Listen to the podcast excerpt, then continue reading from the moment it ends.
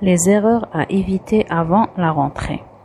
Donc, il faut se préparer moralement, il faut préparer les cours TACOM, les QCM TACOM, ne pas négliger euh, l'état physique TACOM, et euh, ce que vous devez faire, de préférence, il faut visiter la fac,